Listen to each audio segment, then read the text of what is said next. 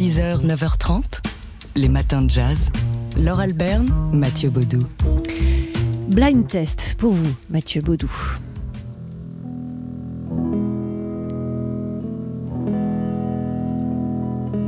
C'est facile. Hein Oui.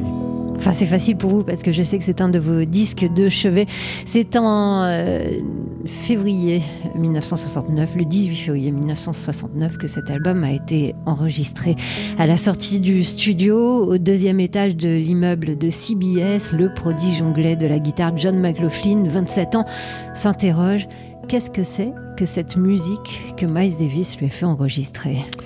Cette musique, c'est In a Silent Way. Euh, John McLaughlin, 27 ans, euh, est déconcerté. Il se confie à Herbie Hancock, habitué de la méthode Miles, hein, et qui le rassure. C'est toujours comme ça avec lui, ne t'inquiète pas. À la fin, ça sonne toujours bien. Alors, s'il est si déconcerté, John McLaughlin, c'est entre autres euh, pour ce que Miles lui a demandé de faire sur cette composition qu'on entend sous nos voix, composition du clavier autrichien Joe Zawinul. Il lui a demandé de jouer euh, des arpèges à la guitare en intro, comme s'il découvrait sa guitare. Et quant à Joe Zawinul, n'en parlons pas, le, clavier qui vient du sextet de Cannonball Adderley, lui aussi est plutôt déconcerté et même en, colère parce que Miles a dépouillé sa composition euh, quelques mois plus tôt lorsque le trompettiste avait découvert euh, In a Silent Way, donc cette composition, il lui avait promis de l'enregistrer. Et ce 18 février 69, il tient sa promesse, mais il demande à ses musiciens de se concentrer sur la mélodie et euh, de, ne pas tenir compte des, accords euh, écrits par Zavinul qu'il qualifie de fioritures. Fioriture, quelle fioriture évidemment. Joe Zavinul est pas très content, mais enfin visiblement c'est le seul, hein, parce que les huit musiciens présents dans le studio, c'est-à-dire Wayne Shorter au saxophone, au clavier, donc trois pianistes, hein, Joe mais aussi Herbie Hancock et Chick Corea, John McLaughlin donc à la guitare, Dave Holland à la basse et Tony Williams à la batterie, plus Miles, eux sont plutôt contents.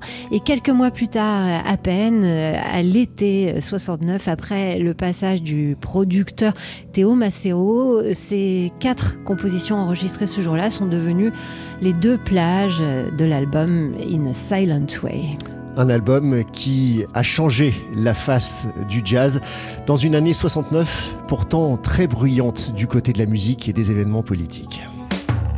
6h, 9h30, les matins de jazz. Laure Alberne, Mathieu Baudou. Et en ce 18 février, on célèbre euh, l'anniversaire du saxophoniste Kamasi Washington. 39 ans aujourd'hui, Kamasi Washington, saxophoniste originaire de, Los Angeles, euh, un colosse, même si ce terme, le colosse du saxophone, est, attribué à Sonny Rollins, on peut dire que c'est un colosse du saxophone. Hein. À, bien des titres. Hein. Kamasi Washington euh, qui est arrivé en fanfare avec son gros son, c'était en 2015 avec un premier album, un, un triple album pour commencer sa carrière carrière solo, The Epic. On s'en est toujours pas remis. Kamasi Washington, pour fêter son anniversaire et aussi celui de l'Apollo Theater, eh bien, euh, publie un live, un concert live donné à l'Apollo Theater l'année dernière. Vous pouvez le voir sur euh, la plateforme de streaming Amazon Prime. Euh, Kamasi Washington qui n'est pas peu fier hein, d'avoir donné ce, ce, concert à l'Apollo Theater à New York. Quand j'ai descendu la 125e rue et que j'ai vu mon nom sur le fronton, explique-t-il, je n'en revenais pas à faire partie de ce prestigieux groupe d'esprits musicaux et pour moi une véritable leçon d'humilité.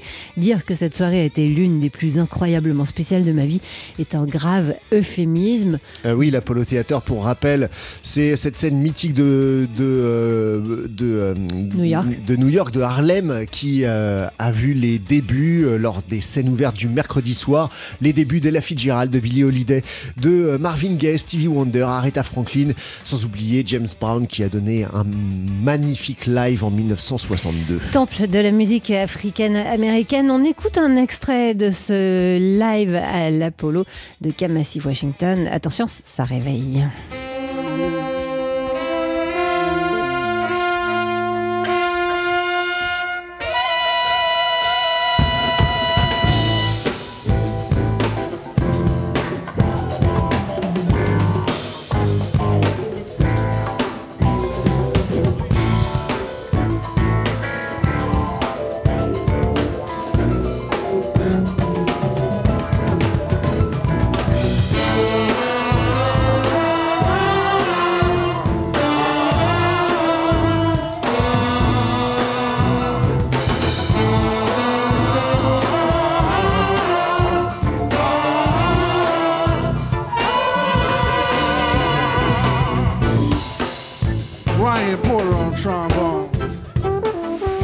Donc un, extrait de ce live à l'Apollo enregistré il y a un an maintenant, que vous pouvez voir sur la plateforme Amazon Prime. Une heure et demie de, de concert de Kamasi Washington. Et quand on vous dit qu'il est imposant, bah, vous avez qu'à aller voir et vous allez comprendre pourquoi. En attendant, on lui souhaite un heureux, un joyeux 39e anniversaire. Happy birthday, Kamasi Washington. 6h, 9h30, les matins de jazz. Laure Alberne, Mathieu Baudou. Comment inciter le public de manière générale et plus précisément le public africain-américain à aller voter pour les prochaines élections présidentielles? Eh bien, le banker Douglas Museum d'Annapolis dans le Maryland propose une manière euh, inattendue euh, avec une exposition The Black Vote Mural Project, 16 œuvres murales d'artistes locaux au croisement donc de l'art et de la politique suivant le thème les Africains-Américains et le vote.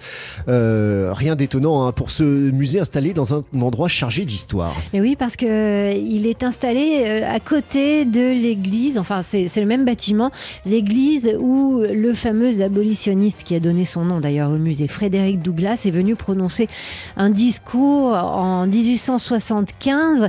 Euh, le, ce musée d'ailleurs euh, continue à, perpétuer l'esprit de Frédéric Douglas. Alors peinture murale, oui, mais aussi collage, graffiti, multimédia. Les artistes ont eu recours à tous les moyens pour inciter les gens à sortir de chez eux pour aller voter et les inciter aussi euh, dans, l'ensemble, toute la communauté, à changer les choses, à changer le monde. Avec euh, par exemple une œuvre intitulée Jim Never Had Me in, in Mind, euh, Jim ne m'a jamais eu en tête, qui fait référence aux lois Jim Crow, les lois ségrégationnistes qui ont, qui ont eu cours aux États-Unis jusqu'en 1965. Il y a aussi cette œuvre qui montre trois femmes noires et qui se veut un hommage aux grandes figures féminines de la lutte pour les droits civiques.